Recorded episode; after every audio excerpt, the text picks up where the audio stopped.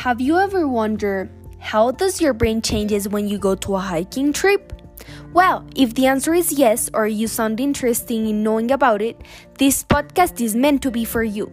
Hi, my name is Daniela Pardo and welcome one more time to Everything You Need to Know Science Edition. In this episode of May 11th, 2020, by the way, it's being recorded from the city of Bogota, Colombia. I will be talking about the changes in the brain that take place when you are in the outdoor world, most specifically if you go to a hiking trip to the amazing Amazon jungle. Let me start saying that one of the major changes, if not the most relevant of all, is the idea of resetting the brain taking a break from all this stress and technological surroundings that we're constantly being exposed in our daily life. This is causing a lot of fatigue to the prefrontal cortex of the brain, causing a lot of stress to the full body.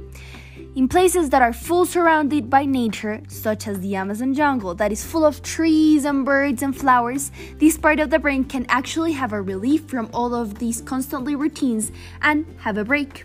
This gives the amazing opportunity to the brain to start establishing new relationships and making connections that probably it might not have been able to do so here in cities because of the constant stress and routines in our daily life. Studies have shown that the brain needs a total of three days in nature, in this case the Amazon jungle, to actually have a relief and a reset.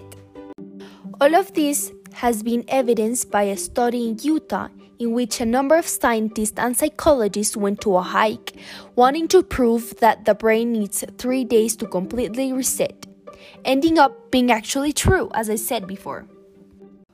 All the things that have shown in this study show as well and, is, and are strongly related to the second major change in the brain, which is the decrease of brain waves that are being produced. This reduction is a key factor that indicates that all of the stress and processes are done in the brain are minimizing and it is actually taking a break. The hiking trip to the Amazon jungle is a perfect example or, or way to show that the brain can actually stable new relationships and put involuntary attention to things it might never have been seen or heard or done before.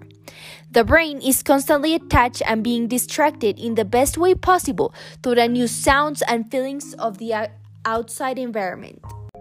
As well as it gives the opportunity to the brain to learn new skills and develop new ways to respond to different stimuli that are constantly being exposed in the Amazon jungle, and the brain might never faced anything like this before because we live in cities that are a very, very different environment than the one in the Amazon jungle. What I just said is really, really related to the creative part of the brain and the new idea of solving and facing challenges and problems that me, might be present in the different hiking trips. Complementing everything that I have been saying, I want to say some quotes of one of the scientists that went to the hiking trip to Utah and was part of the experiment that has been done.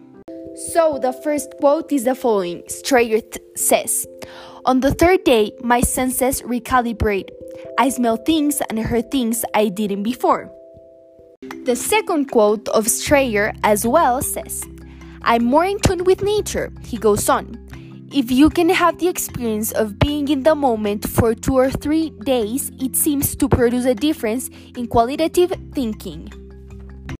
All of these quotes shows as well that this uh, has not only been producing changes in the brain but also changes in the way people feel, the way people relate with the environment, the way people are uh, reading all the things that are happening in their surroundings. Thanks very much for hearing this podcast. Hope you have learned new things about the changes of the brain in the hiking trip to the Amazon jungle. Thank you.